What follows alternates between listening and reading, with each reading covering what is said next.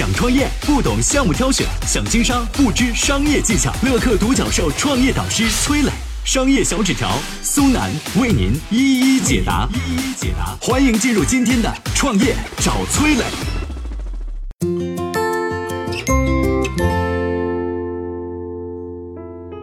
马云说：“希望阿里能够活到一百零二岁，成就一家经营百年以上的老店有多难呢？李锦记是如何做到的？那世界上最古老的公司又是谁？是怎么做到的呢？”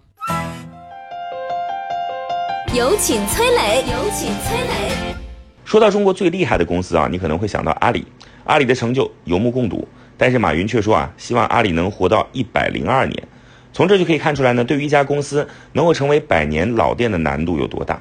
有一家卖蚝油的老字号李锦记做到了，经过两次家变、五代传承，李锦记一百三十年依旧长盛不衰。背后有什么故事呢？据说啊，一八八八年，李锦上在广东南水的一间小茶室里边生火煮生蚝，突然呢来了一波客人，李锦上立马跑到外面去招呼客人。哎，浑然忘了正在煮的一锅生蚝。半天过去了，他才闻到锅里飘来的味道，赶忙跑进去一看，出乎意料啊，里边煮的生蚝居然没糊，而是沉在了锅底，变成了一层浓稠的油质，奇香扑鼻。后来我们吃的蚝油就此诞生了。战火年间，茶室生意不好，李锦上干脆把茶室改成了蚝油作坊。不料呢，战火还是烧到了小作坊。一九零二年，蚝油庄意外失火，李家数年的积蓄付之一炬。为了防止意外重演啊，李锦上带着一家人辗转澳门、香港，但是不论立业何处啊，李家人都一丝不苟地坚持用一百斤的蚝熬两斤油的制作方法，亲自跟船采购最鲜嫩的原料。就凭这股对品质的韧劲儿，李锦上带领两个儿子从澳门到香港，一路迈向了名气。但是到了一九六零年啊，李锦记其实还是一个二十人的小作坊。那后来是怎么走向世界的呢？这里边的关键人物啊，就是创始人李锦上的孙子李文达。一九七二年，美国总统尼克松访华，中美邦交正常化。作为国礼，中国政府将一对大熊猫送到了大洋彼岸。这种只有两个颜色的动物在美国火了。李文达趁机推出了熊猫牌蚝油，针对美国市场，主打高性价比。许多买不起李锦记蚝油的美国华人纷纷购入熊猫牌蚝油。方法听着很简单啊。放到现在叫做借势营销，或者说简单点就是蹭热点。但是在七十年代，这个眼光和魄力在企业家当中依然少有。经过十一年的市场沉淀，一九八三年，李文达派儿子赴美，在洛杉矶成立了李锦记分公司，正式占据美国市场。当然，这位野心勃勃的李文达并没有止步于此。一九八六年，李锦记英国伦敦分公司成立，到现在为止啊，李锦记集团已经在全世界八十多个国家和地区建立了销售网络。一百三十年长盛不衰，最终活成了华人世界的一块金招牌。当人们试图探寻他的长寿秘诀时，李家人的答案只有八个字儿：不忘初心，持续创业。成为百年老字号尚且难得，那有没有千年老字号呢？下面我们有请商业小纸条。我曾经呢跟很多创业者沟通过，发现创业者最大的痛点就是缺少资源、缺少链接。于是呢，我们创立了创业者社群“乐客独角兽”，现在啊已经有三万多人了。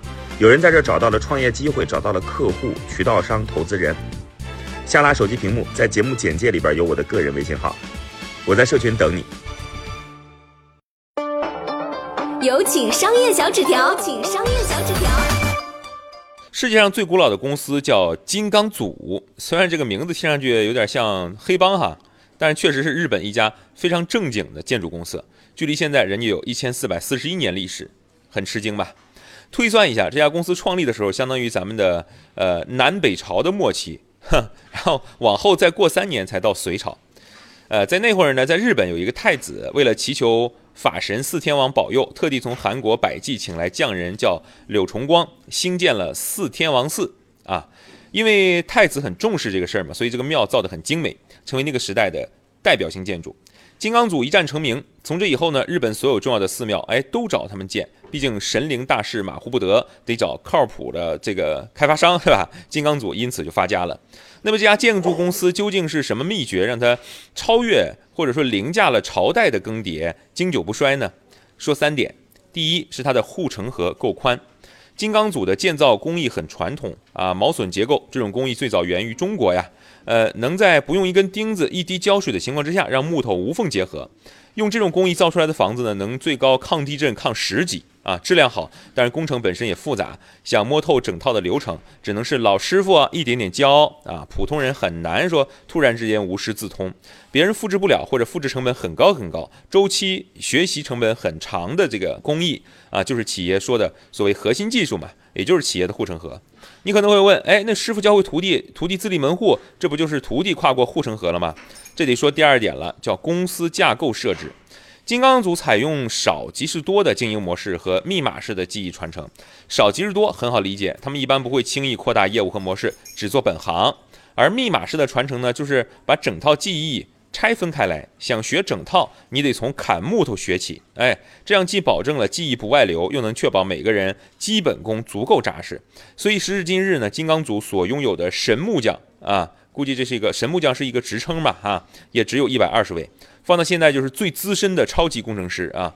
这些神木匠呢，可能是师徒关系，但出师之后各自为组，每人带五六个小师傅，在内部竞争当中精进手艺，大有武侠小说里面门派的感觉哈。第三点，最重要的最后说啊，这个也是很多公司非常难做到的一点，叫精神传承。